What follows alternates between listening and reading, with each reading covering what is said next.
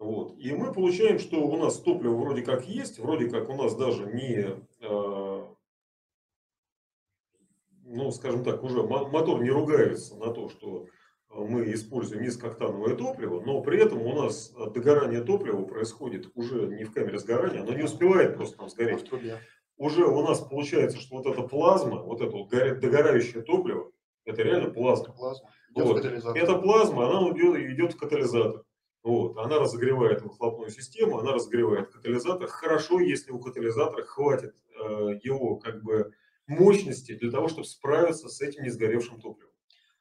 Огромное количество есть э, фотографий, в том числе там и на, было и на вебинарах э, э, Татека, э, именно сгоревших э, катализаторов, когда оплавляется керамика. А чтобы было понятно, температура плавления керамики 3000 градусов тысяч градусов.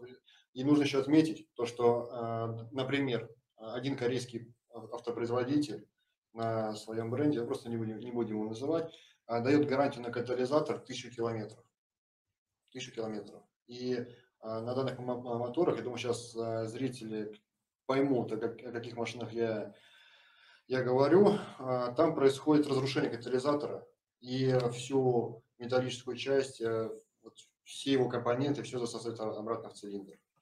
Нет, там немножечко другая получается, э, немножечко другой процесс получается, что там э, катализатор расположен слишком близко к двигателю. Ну, это и на японских автомобилях тоже встречалось, и на, и на корейских. Значит, есть э, все обычно современные моторы, у них катализатор расположен максимально близко к выпускным клапанам. Сделано это для чего? Чтобы максимально быстро катализатор прогреть, разогреть прогреть, до рабочей температуры, потому что он начинает работать только после того, как прогреется свыше 400 градусов. При меньших температурах он не работает, катализатор.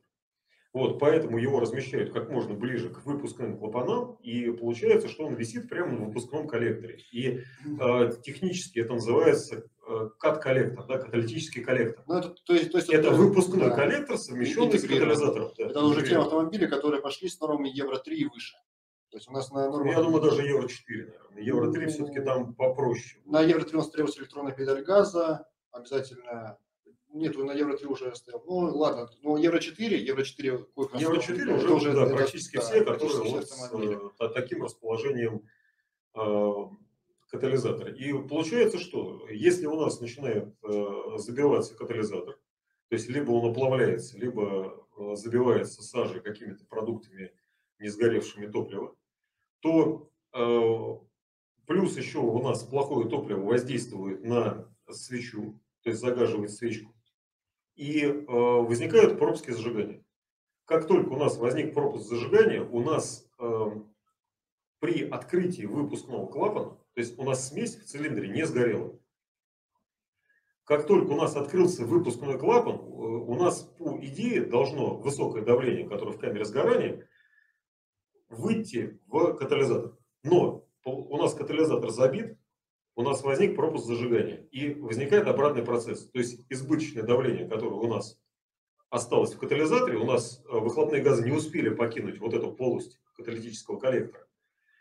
Вот это вот э, оставшееся там, э, соответственно, газообразное вещество у нас обратно залетает при открытии клапана в цилиндр, в котором у нас произошел пропуск зажигания.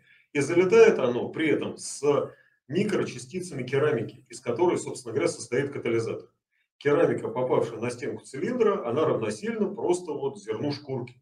То есть мы практически моментально, то есть вот буквально там за несколько тысяч километров мы спиливаем зеркало цилиндра. То есть у нас образуются колоссальные задиры, соответственно, ремонт уже подлежит капитальному ремонту. Особенно касается автомобилей